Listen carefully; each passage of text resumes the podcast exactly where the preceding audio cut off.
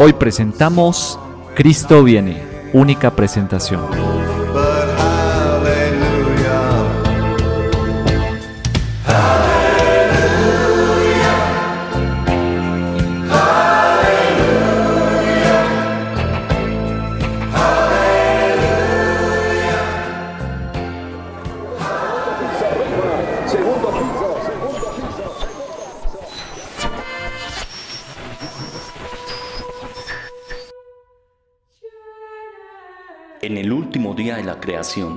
Presuntamente un domingo, Dios dijo, hagamos al hombre a nuestra imagen conforme a nuestra semejanza. Y el hombre, conforme a su imagen y semejanza, creó a Dios. Templos, pinturas, vitrales, novenas, veladoras, estatuas, medallas, estampitas, muñecos, bebedizos, libros, oraciones, camisetas y todo cuanto adminículo se pueda usted imaginar ha sido creado y adaptado al mercader de la fe.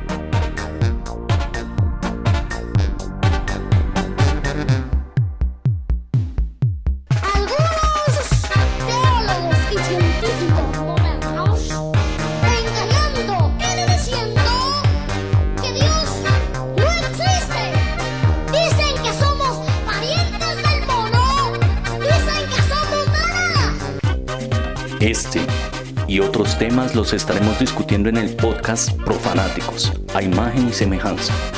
Perdónenos porque no sabemos lo que hacemos.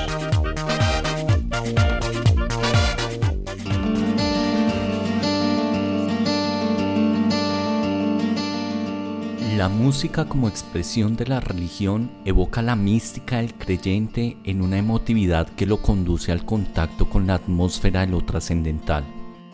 En la actualidad, la música cristiana se ha convertido en una alternativa que supera la distinción entre lo sacro y lo profano.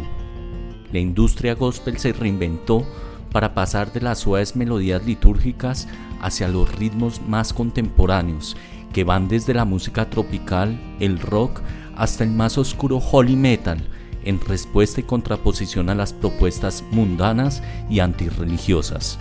Esta música religiosa sale de los templos para convertirse en una nueva manera de entretenimiento y, por qué no, de evangelización oculta a través de letras e imaginerías que promueven los valores cristianos, además de aborrecer el anticristianismo y el satanismo. Hoy, la música cristiana contemporánea, Cristo viene, única presentación, en el episodio 26 del podcast Profanáticos, a imagen y semejanza. Bienvenidos. Un saludo de bienvenida para todos los profanáticos en este episodio 26 del podcast y último en el cierre de esta temporada dedicada a la religión y la música. Les habla Simón el Mago y en esta oportunidad estaremos conversando sobre la música cristiana en las últimas décadas. Qué mejor que poder conversar sobre este periplo que hicimos a través de la música y sus conexiones con la religión, donde iniciábamos precisamente conversando sobre la música sacra y hoy pues ya en esta escena que se ha venido imponiendo dentro del mundo cristiano, el mundo religioso en la actualidad. Entonces, para dar comienzo a este podcast, quiero saludar acá a los hermanos de la cofradía, los profanáticos, Santo. ¿Qué tal? ¿Cómo has estado? Hola hermanos, aleluya, buenos días, espero estén bien. Todo muy bien por aquí. Me alegra. ¿Qué tal la semana? ¿Mucha música cristiana? Ahí metiéndome en la onda, sí, pero eh, muy, muy tranquilo, la verdad, en todo. Muy bien, me alegra. Lucas, en el centro capitalino, ¿cómo has estado? Buenos días, caballeros. Y disculpen que les diga caballeros, pero es que no los conozco muy bien. ¿Qué más, muchachos? ¿Cómo vamos? Todo Muy bien, todo bien. ¿Tú qué Ah, tal? bueno. ¿Cómo estás? Bien, aquí Bien. con mucho frío. Sí, está haciendo mucho frío, pero nada, aquí contento y la satisfacción del deber cumplido, ¿no? Mucho trabajo esta temporada y pues nada, unos programas muy bacanos y bueno, con toda la energía aquí para este último programa. Mucho trabajo y en esta conmemoración de un año de profanáticos tendremos la oportunidad de hablar al cierre de este podcast. Entonces, sin más, demos inicio a este episodio. La música cristiana ha evolucionado con el tiempo. Ya lo veíamos hablando con Amelia y cómo desde los salmos y estos primeros cantos que se daban en la antigüedad fueron evolucionando hacia el canto gregoriano y luego la música clásica en las diferentes épocas. Sin embargo, el cristianismo buscando estar también actualizado y buscando responder a las demandas sociales de su feligresía, se ha servido de la música para precisamente generar esta comunidad y que esa vivencia de esta fe pues también esté en cierto sentido contextualizada a lo que se vive en la actualidad, especialmente en las juventudes que son las que se han movilizado siempre dentro del cristianismo. Por eso valdría la pena revisar un poco ya desde lo contemporáneo cómo se ha dado esta evolución. Entonces no sé, Santo, cómo se ha dado este fenómeno de la música cristiana en la actualidad y qué puedes destacar de estas formas de expresión.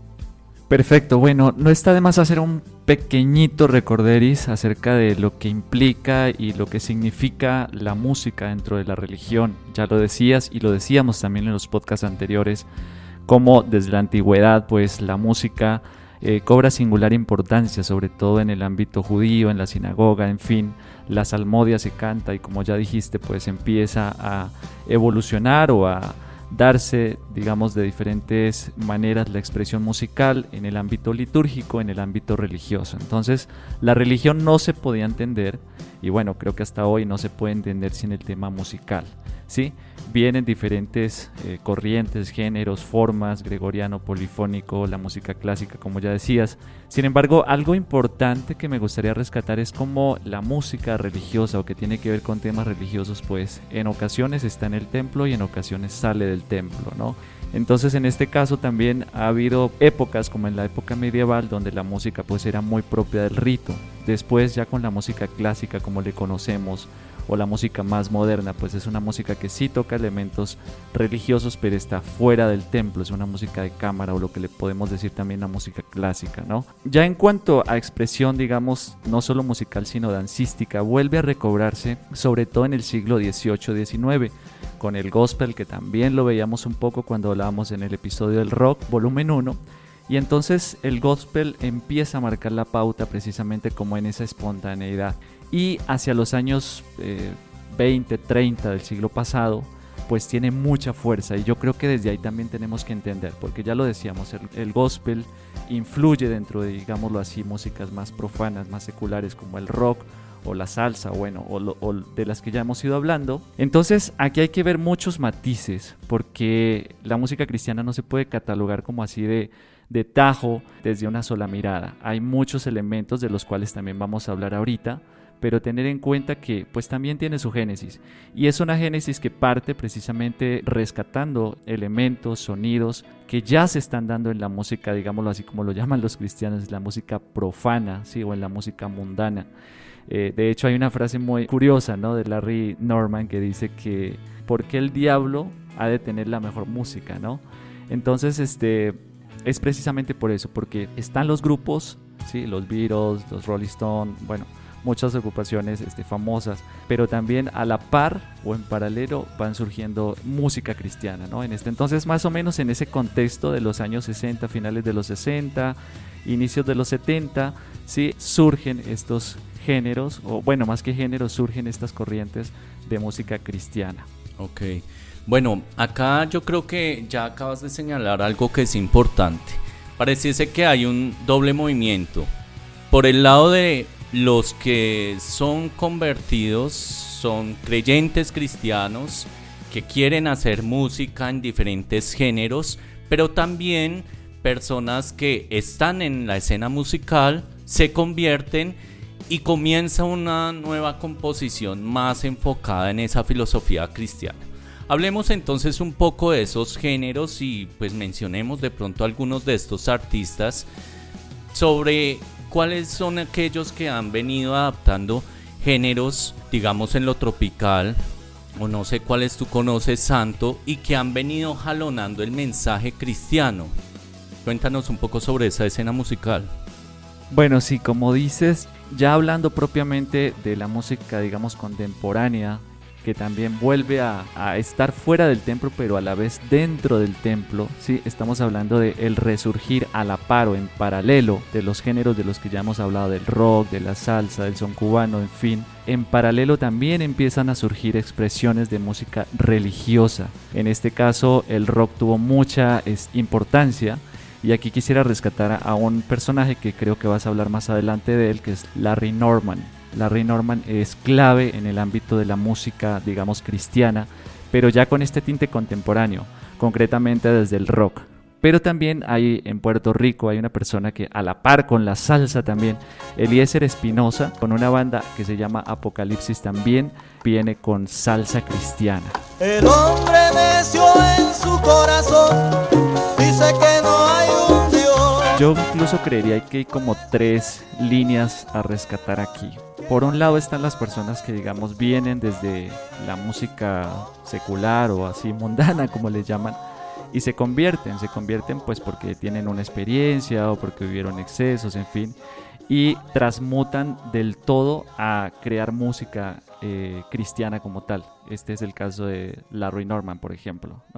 También está el ámbito eclesial, ¿sí? Eclesial donde los grupos o las iglesias o la religión como tal adapta los géneros, ¿sí? En este caso el rock, la salsa, el pop, el hip hop o cualquier género lo adapta precisamente para atraer o retener incluso a los jóvenes, es decir, este, por un lado están los conversos, por otro lado está las iglesias adaptándose a los géneros, ¿no? En una tercera línea, creo que esta también es muy interesante, es la música, digámoslo así, secular, que hace pervivir o que rescata elementos de lo cristiano, pero sin salirse de- de- del ámbito, digámoslo así, desacralizado. Eh, como YouTube, por ejemplo, ¿no? Hay Juan Luis Guerra incluso, o eh, hay una banda ahorita contemporánea que se llama este, One Republic.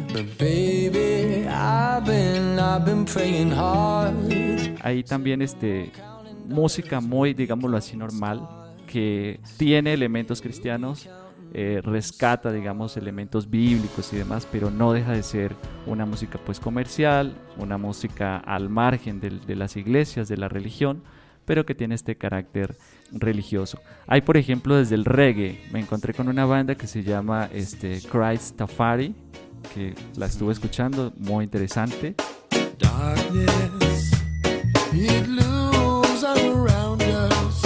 I find it hard to see. Y así, o sea, hay muchas eh, bandas o grupos que, que- que tienen este elemento, ¿no? Bueno, por ejemplo, sí se ha impuesto muchísimo en la escena de la salsa, del rap. De pronto yo acá lo que recuerdo hace muchos años, pues yo tuve la experiencia también de conocer por un amigo cercano cristiano que tenía y que estaba en este boom precisamente la escena musical. Yo recuerdo que Steve Green fue uno de los precursores en Estados Unidos que jalonaba con música que era música gospel, música cristiana, ya con sonidos mucho más trabajados, incluso cristianos que se dedicaban en las iglesias a estudiar música a producir música porque en su momento además los equipos técnicos que tenían de producción era muy buena. En el caso de América Latina, Marcos Witt marcó también mucho esa línea.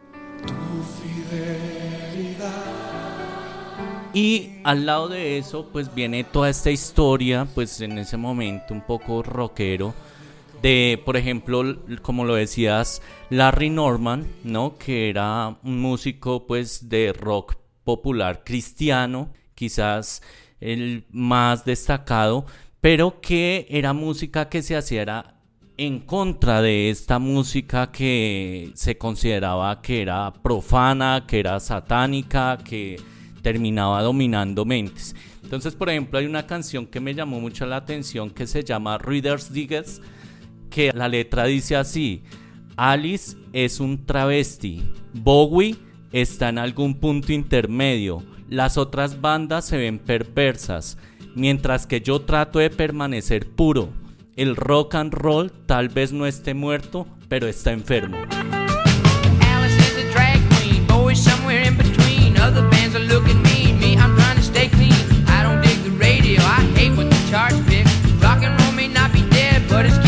Que esa letra ya dice mucho sobre esa lucha, además entre otras cosas. Por ejemplo, otra banda que es emblemática fue Striper. Striper es la primera banda de heavy metal cristiano. Y por ejemplo, en el caso de ellos, eh, CC Devil era un guitarrista de Poison y él también estuvo cantando con ellos. Y ya comienzan pues con toda esta escena.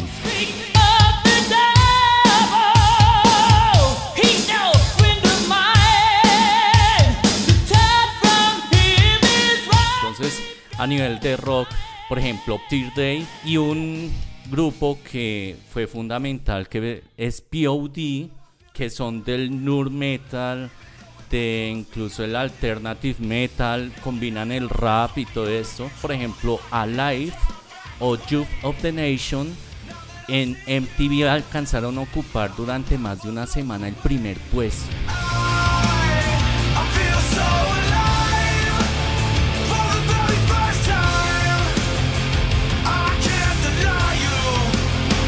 Estas bandas que son de mensaje cristiano también comienzan a incorporarse y comienzan a, estar en la escena, ¿no? Que no es solamente en los templos, sino también en el mundo secular.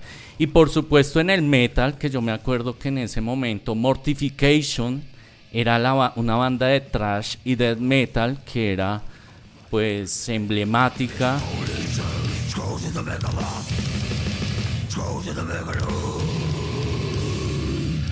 Antestor, que es una de las primeras bandas que también aparece allí.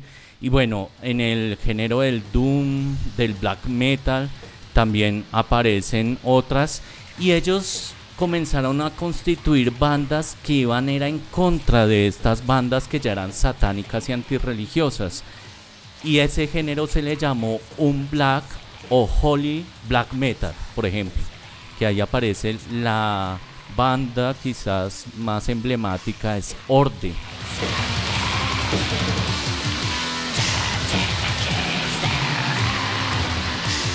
¿Y qué era lo interesante que yo veía en esto? Que a la par que crece un anticristianismo y un movimiento antirreligioso, como ya lo veíamos, por ejemplo, cuando conversábamos de metal y religión, pues nace también a la par en esta escena cristiana estas bandas que son todo lo contrario, es la antítesis de lo anticristiano, ¿no? Y que buscan precisamente regular eso que pues más adelante vamos a hablar, a mi modo de ver, es un mercado religioso, ¿sí? Comunidades que quieren tener, incluso hay iglesias que son metaleras, que los pastores son metaleros, que tienen bandas y que la puesta en escena hace que pues la gente también esté ahí siendo evangelizada en cierto sentido. Entonces para cerrar y creo que ya con lo que nos decía el santo y nos va a permitir conectar acá con Lucas, hay un fenómeno que ha sido interesante y es el nacimiento de bandas que no son cristianas, que no se enmarcan en alguna confesión religiosa, pero que su mensaje sí es cristiano.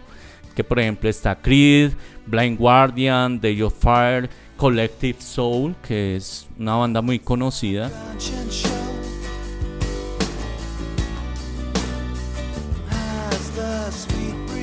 Y esto ha pasado porque pues se evidencia también ciertos cantantes seculares que se convierten y que comienzan a componer desde lo cristiano. No sé, Lucas, ¿qué nos puedes contar acerca de esta escena? Claro, Simón, mira, es que también hay cosas que, como el dinero, el reconocimiento, las giras alrededor del mundo y los lujos materiales son muchas de las cosas que se adquieren al llegar a la cima del éxito como artista, pero que más sin embargo para muchos no es suficiente y sienten grandes vacíos que llenan o complementan cuando se acercan a Dios, eso por decirlo de alguna manera muy general, pero pues en últimas el cambiar de vida y acercarse a la religión es un aspecto que hace parte de la vida personal de cada individuo y pues es lógico que cada uno tome sus decisiones según su experiencia de vida y que los caminos para llegar a Dios pues son diversos. Eh, muchos artistas argumentan que se convirtieron en personas de fe cuando sintieron el llamado de Dios en momentos muy complicados. Artistas como el ya mencionado Juan Luis Guerra padecía de depresión y ataques de ansiedad hasta que en el año de 1994 se convirtió al cristianismo y en el año 2000 empezó a predicar y cantar música cristiana. Un ejemplo es la canción de Las Avispas que fue un éxito y fue basado en los versículos del Deuteronomio.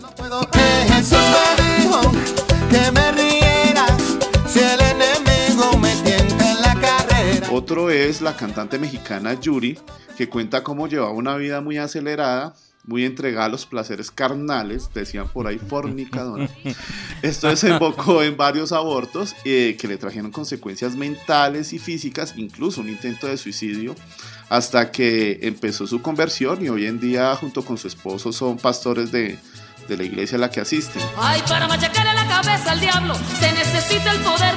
Otros artistas famosos que sintieron el llamado de Dios son Ricardo Montaner, Justin Bieber, Alice Cooper, Bono, Miley Cyrus, Nico McBrien, el baterista de Iron Maiden, eh, nuestro queridísimo Bob Dylan, entre otros que pues ya hemos ido mencionando en los podcasts de esta temporada, muchos continúan aún al servicio de Dios, incluso con su fe más sólida, otros ya no tanto. Entonces, ahí por citar unos ejemplos.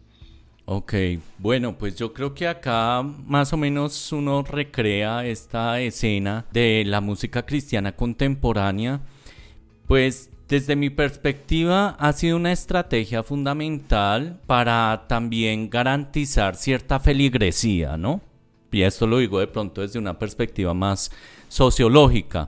Pero ese tipo de adaptaciones que puede que generen cierta estabilización, también generan tensiones dentro de muchas iglesias cristianas, especialmente dentro de estas que son más tradicionales y más conservadoras.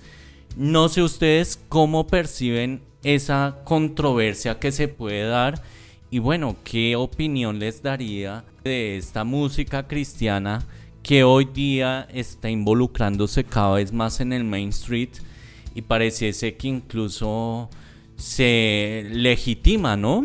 Y se reivindica en un mercado que se vuelve lo difuso entre lo religioso y lo profano en ese sentido. No sé tú qué piensas, Santo. Yo también, digamos, desde una perspectiva muy personal, digo que la música precisamente cristiana nace como contraparte a todo un fenómeno, a todo un fenómeno que mueve masas, que mueve incluso mentalidades en los jóvenes, en fin, como es el rock o la misma salsa u otros géneros, ¿no? Como ya hemos dicho aquí. Estos géneros pues realmente surgen con el propósito de romper estructuras, ¿no? De pasar a umbrales, ¿no? Socioculturales y demás. Entonces, pues obviamente para la estructura, sobre todo para las estructuras tradicionales religiosas, pues se convierte en un peligro. En cierta forma estas propuestas surgen no tanto como creación de algo, sino como respuesta a algo, en este caso respuesta, como dices, antitética de lo que ya está. Entonces creo que esto es muy interesante hablarlo también y a la vez también se entra en el mundo del mercado, es decir, los ritmos, por ejemplo, el ritmo del rock o del punk o de, o, o de otros géneros, pues obviamente son muy pegajosos y al ser muy pegajosos, pues también en cualquier, digamos, letra o, o in- intencionalidad de mensaje que se tenga, pues obviamente llama la atención, ¿no? Llama la atención. Y por eso hay bandas, no solo en inglés, sino también en español. O sea, yo digo, por ejemplo, Rescate es una bandota. pulseada que dura una vida. Es una batalla nueva cada día. ¿no? Rojo también, o sea, son bandas muy interesantes porque tienen una propuesta musical bastante interesante, pero para mí, desde mi punto de vista, digo, no dejan de ser como contestatarias precisamente por ese temor a que se mundanice o que se salgan de la iglesia o se pierdan, como dicen, ¿no? Este, los jóvenes y demás, entonces tienen ese propósito también. O sea, la propuesta como tal no es hacia recrear o cuestionar las estructuras como lo hace el rock genuino o la misma salsa u otros géneros, sino que precisamente su apuesta es como para contrarrestar eso, ¿no? Que para ellos generalmente es malo, ¿sí? Generalmente es, es inmoral. Bien, entonces como que quieren curar el, eh, sacar el veneno con algo parecido al veneno, digámoslo así. Entonces eso por un lado. Y por otro, o sea, yo creo que para mí sí hay un, un- un carácter, digámoslo así, un tanto crítico por esto. Porque según lo que hemos visto, lo que hemos investigado, incluso aquí dentro del podcast, nos hemos dado cuenta que hay muchas propuestas musicales que yo diría en mis palabras, ¿no? Que nos pueden hablar de Dios sin mencionar a Dios. Bien. Entonces como que esta música va literalizando, ¿no? La parte divina, la parte crística. Y esto pues hace que, que, que muchas veces sí se pegue dentro de las iglesias o dentro de los entornos religiosos, pero de- dentro de entornos seculares ya no pegan mucho, como pasó por ejemplo con Dylan, ¿no? O sea, Dylan hace una propuesta religiosa, hace una propuesta muy cristiana, incluso aprovechando porque el mercado estaba también muy bueno en esos momentos, pero al final fue abucheado, ¿no? O sea, Bob Dylan también su, su, su feligresía profana pues también le dijo, oye, esto como que no, como que no nos está pegando mucho, ¿no? Entonces como que volvió nuevamente a, su estilo, ¿no? A su estilo propio. Eh, precisamente por eso, porque no es música que sugiera mucho, es una música muy endulzada, es una música muy romántica quizá, es una música que pone, digamos, a hablar directamente de- de- del tema religioso, del tema de Dios, que incluso yo digo, muy diferente incluso al gospel primigenio, donde el gospel primigenio lo que hacía era buscar una perícopa del Antiguo Testamento salmódica y repetirla, y cantarla, cantarla, repetirla y bailarla. Pero aquí ya digamos como que las letras y todo esto, pues primero tiene este carácter como contestatario solo un mundano. Y segundo, una visión muy, muy romántica de la religión. Entonces, pues sí pega para muchos entornos, sobre todo religiosos, pero para el mundo secular, pues también muchas veces queda ahí en entredicho muchas cosas, ¿no? Bueno, la, la controversia desde la parte interna se centra específicamente en la incorporación de ritmos y géneros seculares que los fundamentalistas y los sectores radicales de las comunidades cristianas consideran como mundanos, sensuales, paganos, incluso hasta satánicos, ¿no? Y acotando a lo que decía el santo ahorita, géneros como la salsa, el merengue, el rap, el reggaetón, el rock, el metal y todo lo que tenga sonidos estridentes son los más atacados por parte de estos conservadores religiosos al punto pues de prohibir la música en cuestión que en últimas en ninguna parte de las sagradas escrituras se dice que la música sea pecado, ¿no? Y por otro lado, pues vaya uno a ver cuáles son los gustos musicales de Dios, ¿no? Es que eso tampoco nadie lo sabe.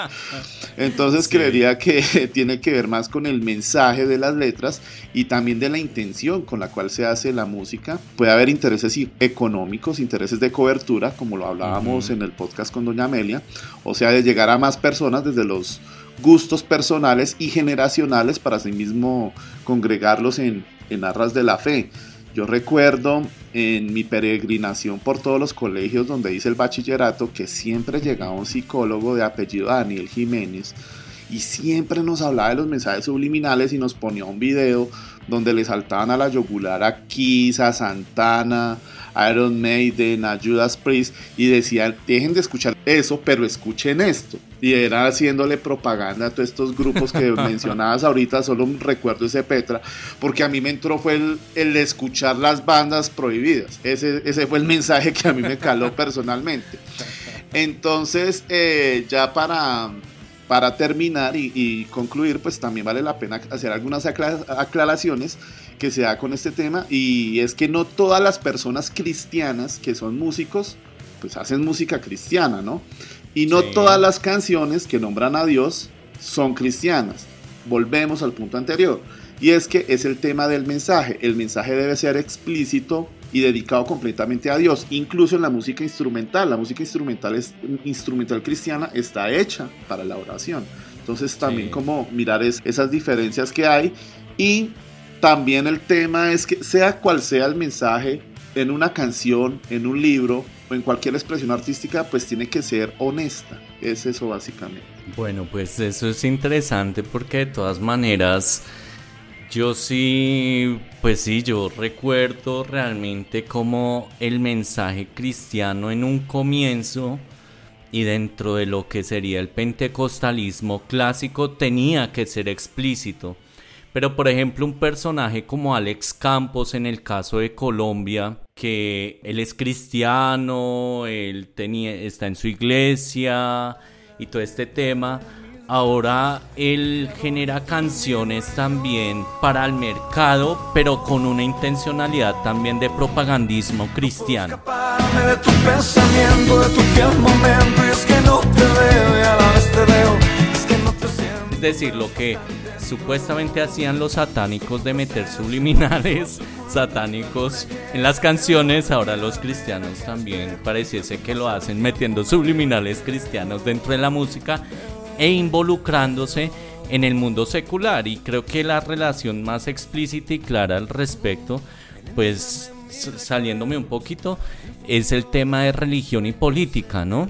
Que si bien en el caso del catolicismo pues no es explícito porque en el caso de los líderes religiosos ellos casi que tienen la prohibición de tener participación política directa, así se haga indirectamente, los cristianos sí, y hay incluso todo un brazo político especialmente dentro de lo que es el cristianismo protestante que ayuda a jalonar estos procesos.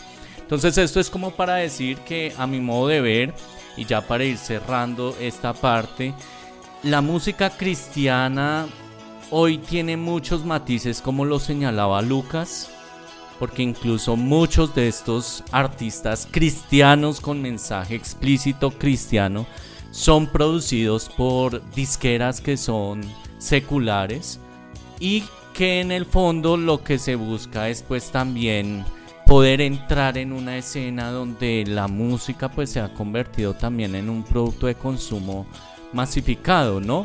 Y más con géneros específicos, lo decíamos, el reggaetón hoy día puede que no sea un ritmo que a nosotros nos guste, pero hoy los jóvenes gustan de eso y si uno indaga va a encontrar el reggaetón no solo en el mundo secular, sino en el mundo cristiano.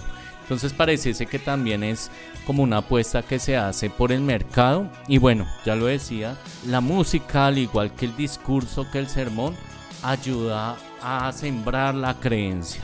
Por eso, y eso se veía antes, no sé ahorita, pues yo sí sé de sectores que son muy radicales en eso. Incluso las emisoras cristianas pasan solo música cristiana. Y hay comunidades donde escuchan solo emisoras cristianas por ese temor que se tiene precisamente hacia lo mundano y hacia eh, lo profano que se puede encontrar afuera, ¿no? Eh, creo que ahí queda más o menos clara esa distinción de esas tres líneas que se señalan de los convertidos, de los que han estado ahí pero en el mundo también y bueno, los que están evang- evangelizando también directamente. Entonces, pues bueno, creo que eh, queda abierto el espacio es para seguir explorando, para ver también esta controversia que se puede dar en la música cristiana y que al fin y al cabo pues estará abierto a la discusión.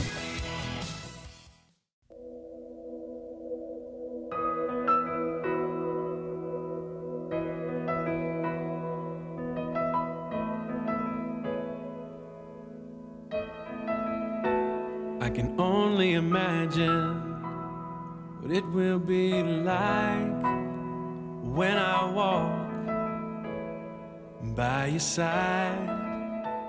I can only imagine what my eyes will see when your face is before me. I can only imagine.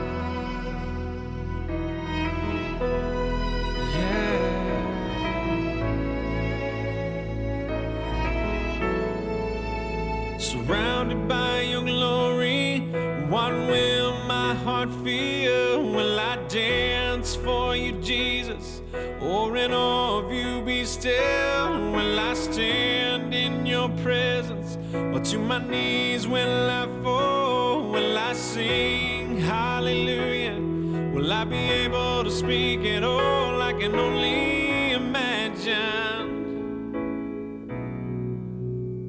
I can only imagine. I can only imagine when that day comes and I find myself standing in the sun. I can only imagine when all Escuchábamos esta canción, Lucas. ¿Qué canción es y cómo se conecta con esta siempre esperada y no mal ponderada sección de cine. Bueno, la canción es del año 2001 de la banda Mercy Me. I Can Only Imagine, si solo puedo imaginar. Esta canción tiene una película que se hizo en el 2018 y es la historia detrás de la canción escrita por su vocalista Val Miller. No sé si la pillaron por ahí, la película. Sí, sí, sí, sí, sí, una película interesante. Pues a mí me llamó la atención, primero, que detrás de toda la música cristiana, yo no sé ustedes qué sienten, pero siempre hay un sentido como de culpa, de conversión, de nostalgia. O sea, para mí la música cristiana tiende a, a enfatizar mucho en el pecado, en esa culpa personal, en ese sufrimiento. Entonces creo que en ese sentido se desarrolla mucho, pero bueno, me parece que es una película interesante para ver y más pues por lo que tú señalas. Sí, claro, ¿no? es, y que es el tema cristiano más vendido de todos los tiempos. Y, y lo que tú dices, eh, por ejemplo, con referencia a, a este tema de perderse y reencontrarse, siempre yo veo que esto es como un salvavidas. Siempre es un salvavidas para la... Y no, y lo es, porque a manera de broma decían por ahí que, que los viciosos de alguna droga, eh, lo peor era que después se volvían cristianos. que, Pues se Sí, pasa otra entonces droga. eso también yo pienso, y- Sí. y, es como encontrar los equilibrios también, a eso es que voy, ¿no? No es que la esté montando Sí, acá sí, como sí. siempre. Sí, sí, sí, sí, sí. sí, Dejamos de embriagarnos con vino para embriagarnos con religión. Sí, Este, puede ser. No, la película a mí también me, o sea, creo que la trama está muy buena, eh, muy interesante. Sí me pareció como, como muy predecible, ¿no? O sea, ya uno sabe como qué va a pasar al final y demás. Pero bueno, también rescatar que, o sea, porque es de la vida real, ¿no? O sea, es basado en, en- en- una canción y en una experiencia de la vida real. Pues también es rescatar eso, ¿no? Que el pueblo, sobre todo el pueblo norteamericano, eh, es un pueblo muy creyente, ¿no? Y más como cuando se mencionaba anteriormente, o sea, se tienen los medios para construir y para crear muy buena música, o sea, hablando desde el punto de vista técnico, ¿sí?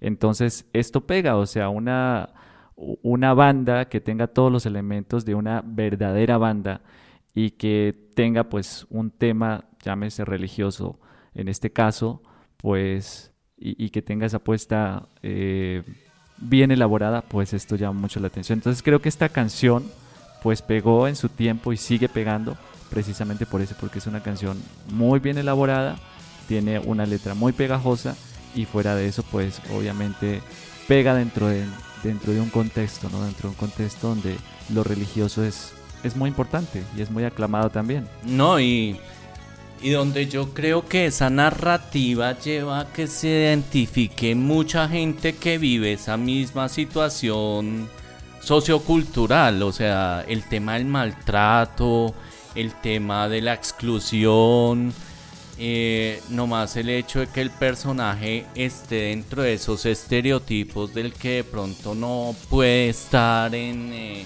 digámoslo, en el Main Street y que tuvo una vida muy golpeada de rechazo y el enamoramiento y la dulzura de Dios y todo este, este romanticismo que se cultiva en el cristianismo, pues también creo que ayuda a que se, sea una narrativa en la que se identifica la gente, ¿no? Por eso un poco hacia el comentario que, que yo hacía. De todas maneras me pareció que es una película que vale la pena mirar, que ahí sí por cultura musical creo que es necesario revisarla también.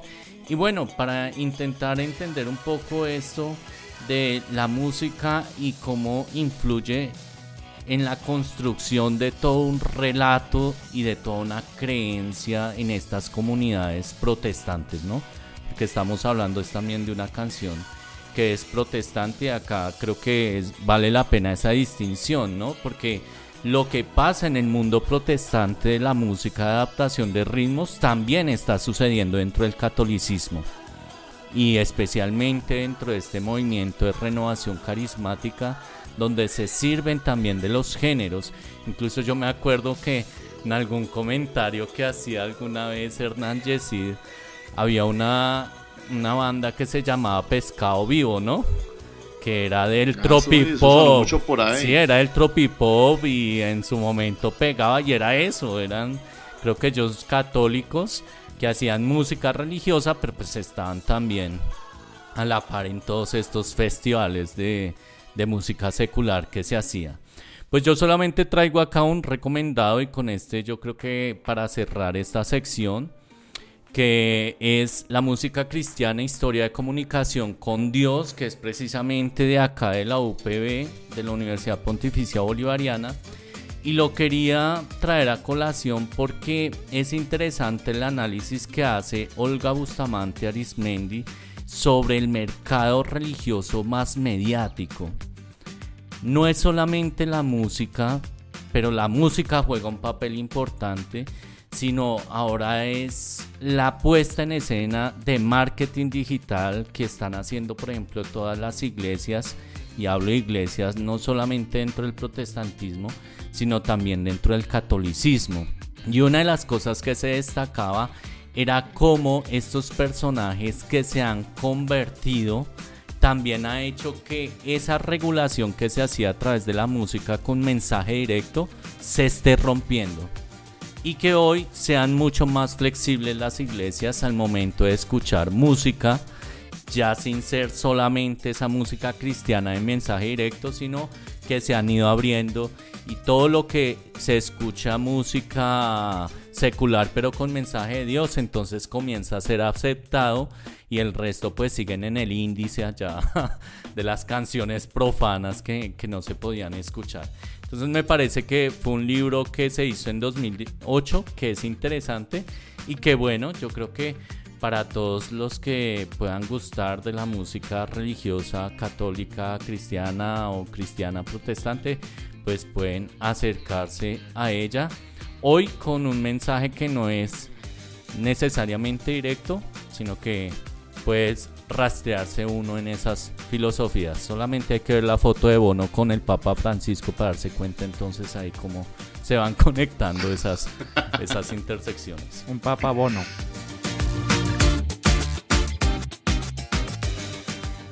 Algunos teólogos y científicos modernos han tratado de despojar a Dios de su calor, de su afecto personal por la humanidad y su simpatía por sus criaturas, especialmente desde el hombre, que es la perfecta creación de Dios. Como saben, por estos días estamos de aniversario. Es el primer año de Profanáticos, donde iniciamos con un podcast denominado Génesis y que era, como lo decía por ahí el santo en el principio, todo era caos y cuando uno lo vuelve a escuchar uno siente efectivamente ese caos que estábamos ahí comenzando a construir. Eso fue un 3 de octubre, ¿no? El lanzamiento. Un sábado 3 de octubre a Sábado mediodía. A mediodía fue nuestro primer lanzamiento. Y pues bueno, yo creo que ha sido un año muy productivo y sobre todo de mucho aprendizaje que hemos tenido. Entonces, qué mejor que poder traerlo acá en esta celebración y que cada uno pues pueda hablar de esa experiencia. Entonces, no sé, Lucas, ¿cómo ha sido un año profanático? ¿Y qué anécdota tú recuerdas o experiencia que quisieras compartir aquí con la cofradía? Que yo creo que cada vez es más numerosa. Que no hemos sido banda cristiana, pero nos ha ido muy bien para Sí. traer varios feligreses, ¿no? Sí, no, pues imagínate un año de, de muchas cosas chéveres, ¿no? En lo personal hay un antes y un después del proyecto donde he tenido un crecimiento personal, sobre todo de mucho aprendizaje. Y pues que también fue darme cuenta que la preparación para profanáticos no solo corresponde a este año en cuestión, sino también fue darme cuenta que, que me he preparado durante toda la vida, ¿no? Casi 40 años, porque eh, el gusto por el cine, la música, la literatura eh, y hacer parte de esta sociedad pues lo hemos puesto aquí sobre la mesa, ¿no? Entonces también el tema del diseño gráfico, que es a lo que me dedico. Entonces eh, ha sido como una reunión de, de muchas cosas que, que, me han ido formando durante todos estos años y que hemos puesto aquí al servicio de, del proyecto y pues anécdotas varias. Recuerdo pues en especial esos primeros días de hace un año cuando nos aventurábamos por allá a salir a la calle a vivir las experiencias populares y religiosas cuando salíamos a la casa de entrevistas en un momento donde la gente estaba muy azarada ¿no? con este tema de la pandemia y sí. para el primer programa recuerdo la, la, la, anécdota de la entrevista perdida, ¿no? Que fue cuando estuvimos en el albacén del Vaticano, donde se diseñó eh, la imagen del Divino Niño, que hablábamos en el segundo programa. Cuando llegamos al almacén, había una señora ahí en el mostrador, nos atendió. Ya veníamos de hacer tres entrevistas que salieron bien y eh, la dueña del almacén estaba detrás de esta otra señora cuando nosotros le dijimos que era una entrevista y la entrevista iba enfocada a la venta de artículos religiosos, entonces la señora del mostrador nos dijo, no, toca con la dueña. La dueña ya nos venía escaneando desde que entramos al sitio, se acercó con un poco de desconfianza, dijo que sí, que nos iba a dar la entrevista. Cuando Simón empieza a hacerle las preguntas, ella pues eh, muy, muy suelta, hablando, incluso sin preguntarle, nos empezó a hablar sobre sobre la creación del, del, divino niño. Y cuando yo metí la cucharada y le, y le pregunto que entonces fue aquí donde se rediseñó la imagen, pues la señora se molestó y prácticamente ahí se acabó la entrevista. ¿A qué voy con esto? ¿Cuál fue el, resumen ahí? Cuando nosotros llegamos a la casa después a escuchar las entrevistas, se escucharon todas las entrevistas que hicimos y cuando era la entrevista de ella, se escuchaba cuando le dimos grabar, pero la entrevista se perdió. Entonces no sé qué pasó ahí.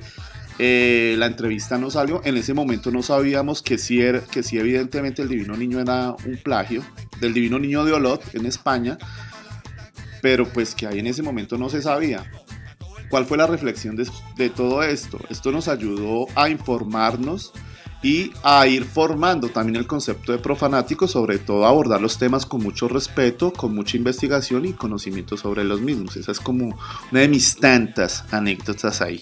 Por supuesto que creo que además fue interesante encontrarse uno con todas estas experiencias y también uno ir desmitificando ciertas ideitas que, que tenía del mundo religioso, ¿no? Aperturar un poco la mente. Santo, pues para mí ha sido muy interesante el estar en este espacio y compartir pues con ustedes y con toda la comunidad profanática. Eh, este espacio para mí es de libre pensamiento, es de mucha espontaneidad, es de ser muy tú y eso es lo que a mí realmente me ha, me ha gustado y pues me parece que, que, ha sido significativo para, para mi vida. Eh, mucho aprendizaje, como dice Lucas, mucho aprendizaje, sobre todo cuando nos metemos en temas que a veces uno nos espera, ¿eh? O sea, no nos esperábamos el tema, a mí me, gustó mucho el tema de del esoterismo, me gustó mucho porque, pues en cierta forma uno está, digamos, o tiene prejuicios o ya tiene, eh, o ya tiene contaminada la mente, ¿no? Hacia ciertos temas. Entonces, el poder investigar, el poder uno adentrarse, el poder leer a gente seria que habla sobre el tema, pues realmente te abre el horizonte, te abre el panorama. Entonces creo que eso ha sido un proceso de aprendizaje a nivel personal, ¿sí? Eh, a nivel de creencias incluso, el poder depurar muchas cosas. Creo que profanáticos, yo siempre se lo he dicho a ustedes, y profanáticos para mí es como una filosofía de vida, ¿no? Donde podemos ser libres, donde podemos estar al margen de cualquier institución, al margen de cualquier este condicionamiento, ¿no? Que puede ser desde lo académico hasta lo institucional, en fin. Eh, como muchos hemos tenido, bueno, como todos hemos tenido la oportunidad de estar en alguna, de alguna forma, pero este es un espacio de, de espontaneidad, de libertad, de aprendizaje y creo que para mí cobra mucho sentido. Anécdotas, pues hay muchas, sin embargo también como para estas fechas en octubre el año pasado fui a San Juditas, fui a San Hipólito. Y estando allá pues obviamente mucha gente, eh, eh, todos con sus anjuditas, en fin, pero también el tema del temor de la pandemia, o sea, yo fui con mucho temor, con mucho miedo, pero al final este, se pudo hacer también una, una buena entrevista, se pudo vivir la experiencia, este, conocer más de cerca, porque incluso no, estando en México, no había tenido la oportunidad de estar como tan de cerca ya en la iglesia y demás. Entonces, sí fue ir, sí fue encontrarme con este fenómeno interesantísimo, pero también estando como en el temor, ¿no? Pero pues al final resultó muy buena la entrevista, resultó muy bueno este encuentro y el podcast también, ¿no?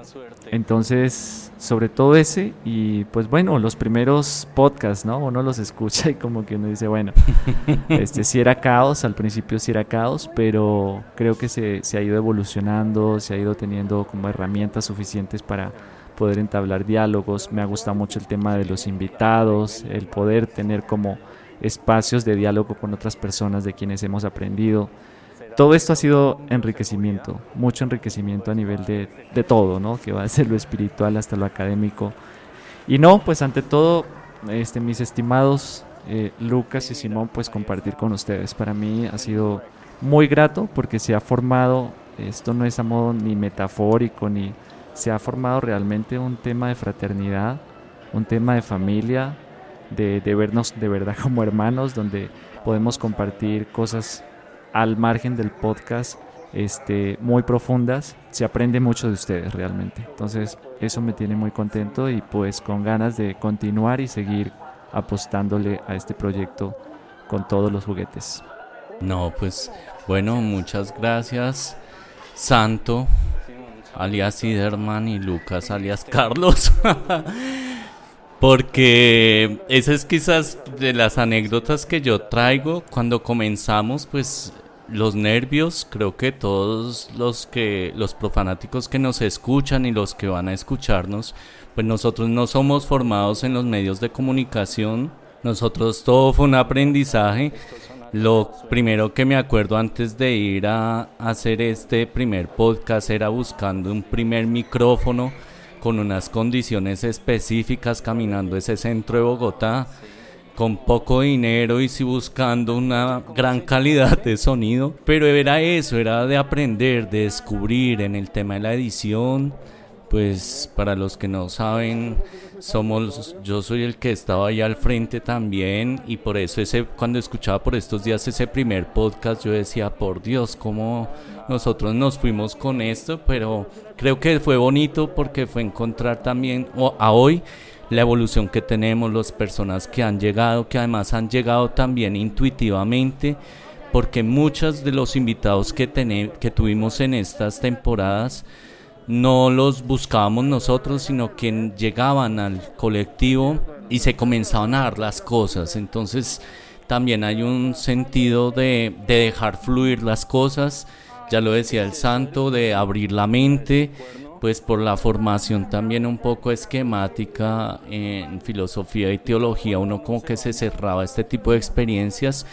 Y bueno, creo que ya lo han dicho Lucas y Santo, ha sido realmente un espacio para reencontrarnos como personas y creo que muchos de los profanáticos también lo han manifestado de redescubrirse en un espacio también para expresar lo que somos lo que pensamos y lo que institucionalmente ha podido quedar invisibilizado. Entonces, esa posibilidad de reivindicar también a ciertas personas, ciertas creencias, ciertos ritos, eh, ciertas perspectivas, creo que es también un aporte no solo a la cultura, sino también al valor que quizá le ha quedado invisibilizado a muchos de los personajes que han pasado por profanáticos. Entonces de verdad que es una alegría. Podemos decir que el balance de 26 podcasts, 44 audioparábolas o parábolas en el blog y 150 publicaciones, pues no es menor en un año para tres aventureros en este tema, aprendiendo, editando, haciendo con quizás lo mínimo, pero siempre buscando dar lo mejor. Entonces, de verdad que para mí es una alegría y creo que nos merecemos una gran celebración y por eso invitar a todos los profanáticos a que estén muy pendientes porque si bien cerramos la temporada no nos vamos a desconectar, vendremos dentro de 15 días con una gran sorpresa, con mucha celebración que vamos a hacer de profanáticos y que ya ustedes se podrán dar cuenta a través de las redes sociales. Entonces de verdad que Lucas y Santo, muchas gracias por también estar en este proyecto. Un saludo también a todos los que han estado fieles en esta cofradía. Gracias por ese apoyo, gracias por todos los comentarios, por escucharnos y esperamos que podamos seguir trabajando por todo este mundo de lo religioso, de lo popular, de la cultura popular, buscando reivindicarlo con nuestro humor negro a veces característico, especialmente en las parábolas, pero que muestra eso, ¿no? que es nuestra perspectiva, o sea, acá no hay ni blanco ni negro, sino que siempre habrán matices para todo lo que tenga que ver con el conocimiento y más en el mundo religioso. Entonces, invitarlos a que escuchen las temporadas anteriores, que escuchen con generosidad también ese primer podcast para recordar ese año, que puedan escucharlo y escucharnos ahora y se den cuenta cómo ha crecido este colectivo. Y bueno, que también nos puedan visitar. Saben que estamos en profanáticos.com. También tendremos una sorpresa allí a propósito de este año que nos sigan en las redes sociales, en Facebook, muy pendientes de Instagram, porque por allí saldrán cosas interesantes. En LinkedIn, que es también una red donde hemos buscado incursionar ya más desde lo académico. Y por supuesto, con un saludo muy fraterno a Ramiro Parias de la emisora Radio Digital América, quienes han también apoyado este proyecto dándonos una retransmisión de nuestros podcasts en su emisora. Entonces de verdad un saludo para él y para todos los que directa o indirectamente han podido apoyar el proyecto. Y bueno, invitarlos entonces para nuestro próximo episodio. ¿Con qué nos vamos entonces y más o menos hacia qué fecha nos reencontramos con la cofradía, Santo? Bueno, para nuestro cierre de año vamos a tener dos episodios más esperando estén pendientes. Vamos a hablar sobre prácticas y costumbres populares en el mercado de la Navidad. Trataremos de ser lo más espontáneo posible y bueno, esperando que estén pendientes para, para aprender también de estos temas. Así que les esperamos. Ok, les esperamos entonces por allá hacia finales de noviembre con este gran cierre de este año profanático. Invitarlos entonces a que estén muy pendientes de todo lo que se viene nos vemos el próximo episodio de Profanáticos y nos encontraremos en todas estas sorpresas que traemos. Y Lucas, ¿qué tenemos en nuestros saludos y la canción de despedida de esta temporada? Bueno, eh, me extiendo a, las gracias personales a mis dos compañeros de mesa, a mis dos buenos amigos también, a mis, a mis parceros, pues. Eh, unas gracias especiales por hacer, por invitarme y hacer parte de este, de este proyecto tan, tan bacano. Eh, por supuesto también un saludo muy, muy caluroso a todos esos personajes que pasaron por acá compartiéndonos sus experiencias y, haciendo aportes interesantes al programa, ¿no? a todos nuestros invitados, a toda la gente que nos sigue en redes sociales. Para ellos un fuerte abrazo y eh, puntualmente vamos a saludar hoy a Jessica Ávila y Oriol Mata en Suiza a Mary Laura Ballesteros en Chile. Para Mericita un fuerte abrazo y que no tome tanto vino. Eh, Alexander Zapata en la ciudad de Bogotá. Para ellos un fuerte abrazo y hoy pues la última canción de la temporada. Vamos a cantarle el cumpleaños a los profanáticos del álbum blanco de los Beatles, año de 1968, Birthday.